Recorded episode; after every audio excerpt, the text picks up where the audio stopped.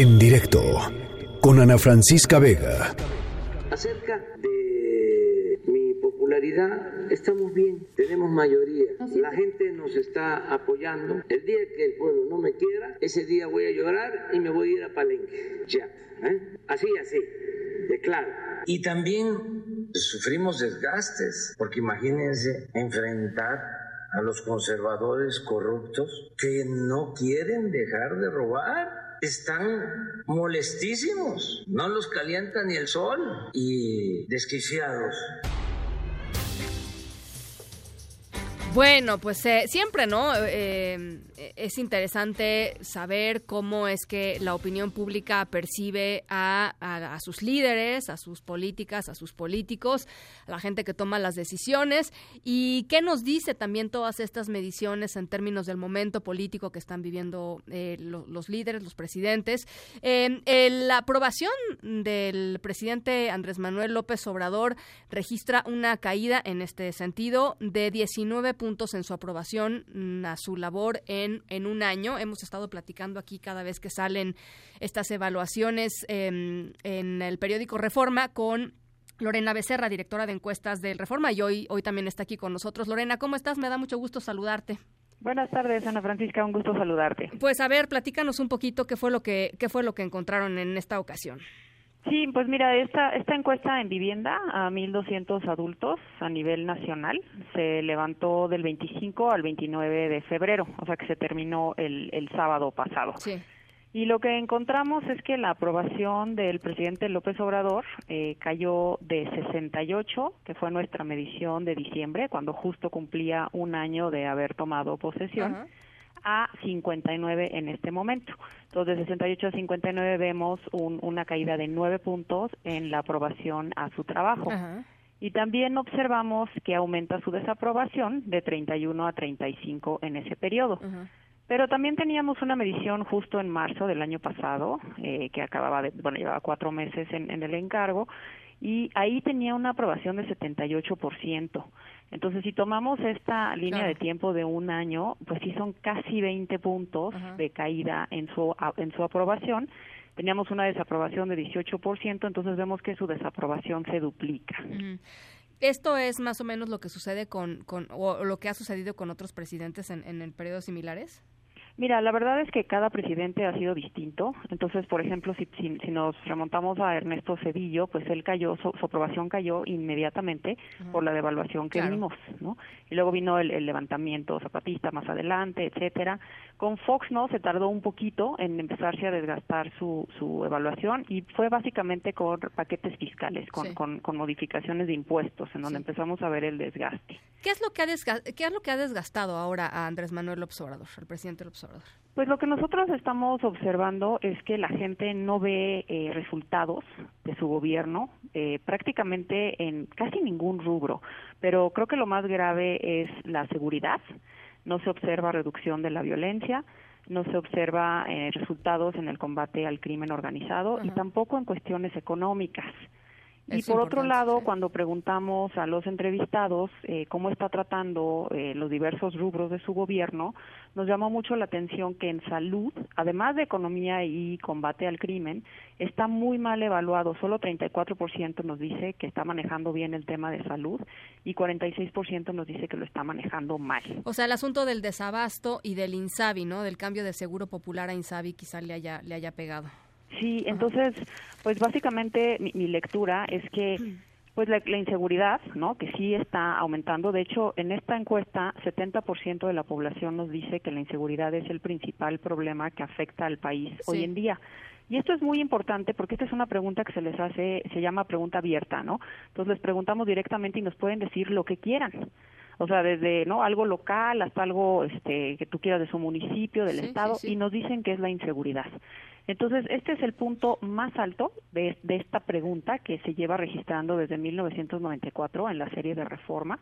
Nunca habíamos tenido al 70% de la población decirnos que la inseguridad es el principal problema del país. Entonces, sin duda, ahí hay un foco rojo, ¿no? O sea, ya, ya se siente este, este, esta afectación por cuestiones de seguridad, de crimen, de violencia, y además no se ve una acción del gobierno en la parte de resultados. Eh, estoy segura que viste las declaraciones del presidente López Obrador ayer en Macuspana, en, Tabasco, ¿no? Este, este eh, digamos, lo, increparon algunos de las personas que estaban ahí eh, a él y al, y al alcalde, ¿no? O sea, reclamaron, digamos, que no estaban llegando los apoyos como se les habían dicho y el presidente no lo habíamos visto así, así de enojado, digamos, así de reactivo frente a, frente a, pues, en, sus, en sus, ah, en sus fines de semana que se va de gira y etcétera.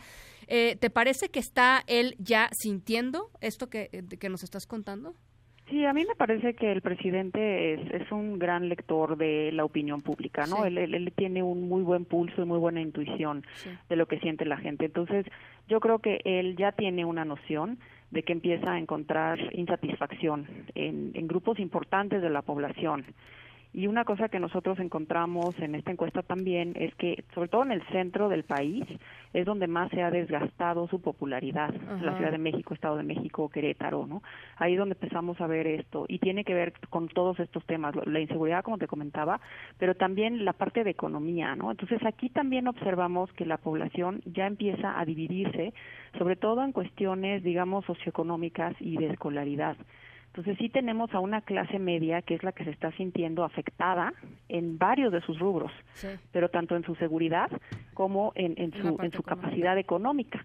Y esta es la población que no está recibiendo beneficios, ¿no? Eh, beneficios eh, directos del gobierno. Entonces por eso también encontramos un desgaste en esa en este grupo poblacional, ¿no? Ahora lo que es muy interesante también es la parte de intención de voto. Lo que nos dice la parte que ustedes preguntaron, si hoy hubiera elecciones para diputado federal, ¿por cuál partido votaría? Este desgaste del que tú nos estás platicando y que se ve reflejado en distintos temas no es capitalizado por ningún partido polítipo. Así es, Ana O sea, no lo aprovecha nadie.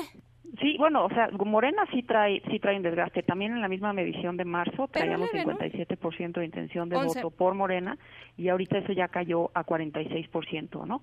Son 11 puntos, 11 puntos, que es bastante significativo, sobre todo para un partido que ganó como ganó en el 2018. ¿No? Entonces, sí se ve el desgaste en Morena, pero precisamente como tú dices, ningún partido de oposición está capitalizando esto. Entonces yo creo que lo que vamos a ver es básicamente cómo se mueven las dinámicas locales en el 2021, porque ya ves que tenemos una elección enorme en ese año, el próximo año, en donde varios estados van a tener elección a gobernador, tenemos dos mil alcaldías, tenemos diputaciones federales, etcétera. Entonces yo creo que ahí nos vamos a tener que fijar mucho en las dinámicas locales, dado que no vemos una fuerza a nivel nacional de ningún partido que, pudiera hacerle frente a Morena. Que le compita. Eh, y, y, también hacen una pregunta que, que, mm, que, pues así levantó levantó conversación en redes sociales y en distintos eh, em, espacios que tiene que ver con los nuevos partidos, ¿no? Esta, esta, esta posibilidad de eh, votar por un partido que haya sido creado, por ejemplo, por un expriista o por el expresidente Felipe Calderón o por la ex lideresa sindical Elba Ester Gordillo. ahí también, pues como muy claros los mexicanos, ¿no?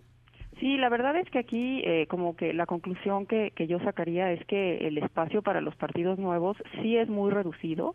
A mí me parece que se va a un segmento específico de los votantes. Entonces, entre ellos se van a tener que pelear, digamos que por ese pedazo del pastel. Y si tenemos de seis a siete partidos nuevos, pues sí va a ser muy difícil, sobre todo que logren sobrevivir, pues más de dos, te diría yo, y siendo optimista, ¿no? Entonces sí, yo, yo, yo lo que veo ahorita, o sea, la lectura de toda esta, este, digamos que, información que tratamos de presentar hoy, que fue que fue bastante, ¿no? Muchísimo, este, sí, sí, Fue, fue, mucho, fue mucho, Es, es que sí, o sea, evidentemente, eh, pues hay un hay un desgaste que acompaña al ejercicio de, del poder y sobre todo con una figura tan visible como es la del presidente, pero con estos retos tan importantes que sí, incluso los mexicanos nos dicen, 50% nos dice, el problema de inseguridad se debe a gobiernos anteriores, ¿no? Entonces ah, hay retos que sí son heredados pero en donde no está dando resultado, y por otro lado el deterioro en economía. Pero también te diría que sostiene mucho todavía su popularidad, porque 59 no es un dato nada despreciable, digamos, su imagen personal él tiene una imagen personal ante ante la población mexicana muy buena. ¿no? Lo eh, consideran honesto, simpático, justo, ¿no? 67% lo considera simpático, 60% justo, 58% honesto, 58% capaz de gobernar. Pues, son unos grandes atributos, oye, para un político.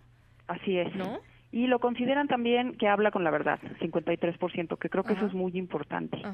Entonces, por, por un lado tenemos esta, esta parte de su imagen y por otro lado, si, si ves también una parte de expectativas que publicamos, de, de, de cuánta mejora esperan para el final Ah, de sí, este sexenio, Ajá. la gente sigue siendo optimista. Sí.